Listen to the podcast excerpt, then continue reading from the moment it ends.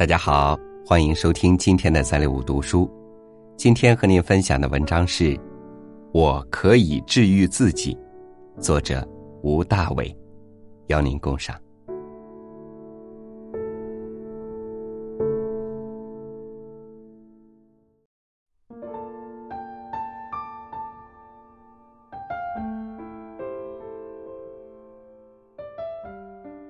从小学开始，我就寄宿了。那个时候，我最羡慕的就是走读的同学，因为一到放学的时候，他们就会欢快的收拾书包，和身边的同学有说有笑的到校门口，等爸爸妈妈或者是爷爷奶奶来接自己。而我们寄宿的，就只能落寞的在教室里磨磨蹭蹭，消耗时间，因为等会儿也不过就是去个食堂，吃完饭回宿舍洗澡，然后回到教室上晚修。虽然星期三和星期四偶尔的加菜值得我们掐着点儿狂奔去食堂排队，但走读的同学回到家想吃什么都可以啊。他们还可以在放学路上买杯奶茶，或者吃吃街边不利于健康但是美味的小吃。我们这点念想，对于走读的同学来说不算什么。看书这件事情。是后来我在学校里面找到的唯一能够让我快乐起来的事情。当时我们学校的配备设施还是不错的，可以从幼儿园一直念到高中。学校里面有好几个游泳馆、练琴房，甚至还有一座山，山上还有观星台，很多时候都有情侣偷偷摸摸的上山去谈恋爱。而我最在意的是学校里面有一个大图书馆。和无数个不同风格的阅览室，因为我实在无法忍受放学后到晚修开始前这段时间的寂寞，所以我找到了我的发泄出口，就是阅读。一放学我就直奔图书馆，找一本书名感兴趣的书，然后就近找个座位坐下开始读。我从最简单的带拼音的童话故事读起。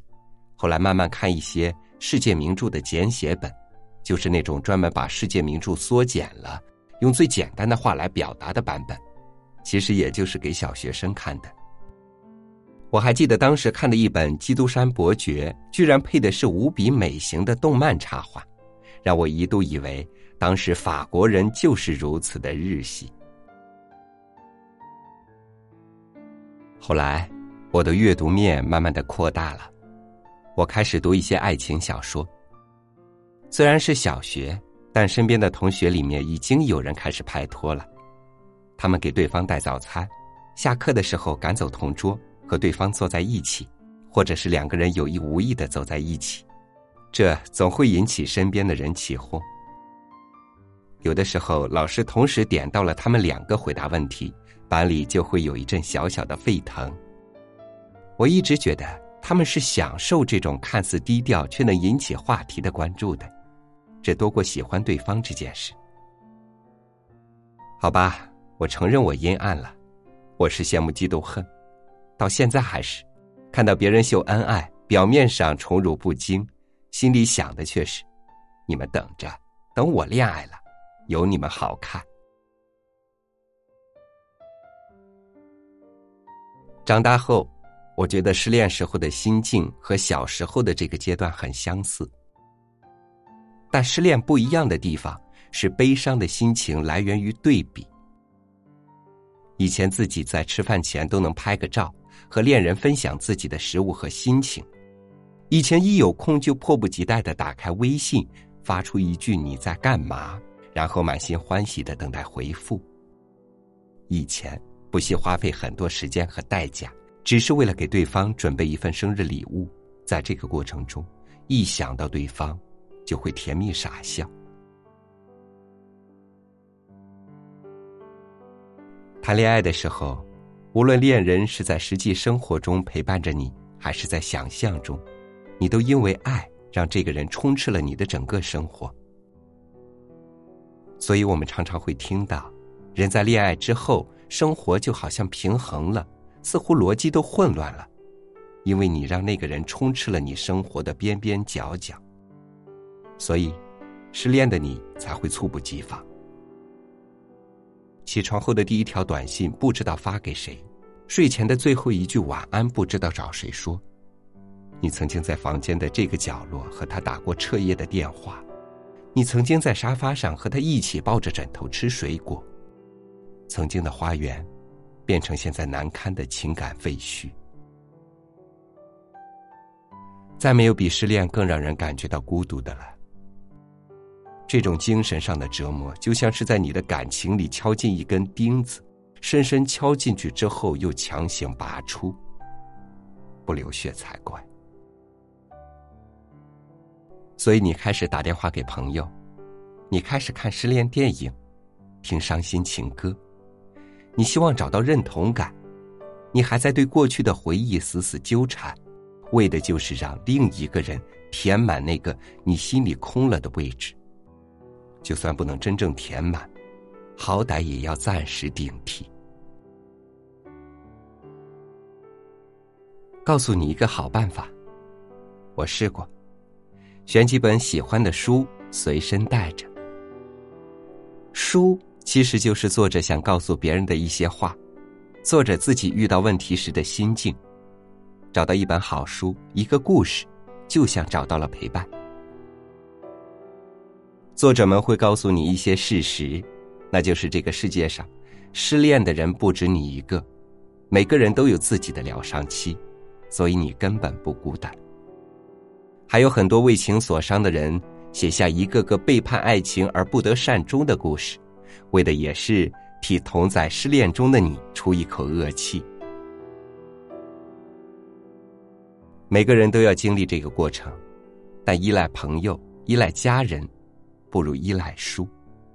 因为你在倾诉的时候，你在痛哭的时候，别人的话只能在表面上止疼；当你自己一个人的时候，你还是无法面对。而看书，能让你安静下来，让你反省，让你思考这段感情里的细枝末节，然后你慢慢的就会知道问题出在哪里。这是一个过程。如果你要走出来，就一定要接受这个过程，因为当你真正放下之后，你会明白，对方好与不好，都跟你没有关系了。你还可以豁达的祝福他过得更好。找一本书吧，失恋了也没什么大不了，受伤了就自己努力让伤口慢慢变好。我没有那么厉害。没有治愈你的力量，能治愈你的只有你自己。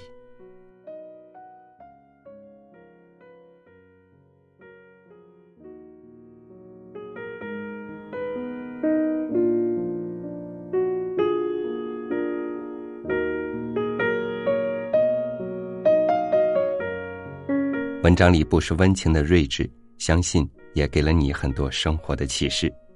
无论你是怎样形式的生命搁浅，别人的心情和故事可以供你参考，但是不能解决你的问题，能治愈你的只有你自己。感谢您收听今天的三六五读书，想要欣赏到更多精彩图文，欢迎关注我们的微信公众号 dus 三六五。以上就是今天超越和您分享的文章，明天咱们再会。清风谱写这故事，朦胧像告示，如唯美细数的书。从不知什么一生大志，而其实渴望想与你相处。碰过那手指，即使是幼稚，那恋意共心意经过不止，可惜不懂怎么全情达意，徒留下这，再后悔不已。应该怎么告知？当岁月已恨迟，未说破心思，任性一次，拥抱也许可以成就你与我相依。匆匆光阴句子，这爱字不敢是未勇敢开始，没法叫这悔恨停止，这回忆的讽刺。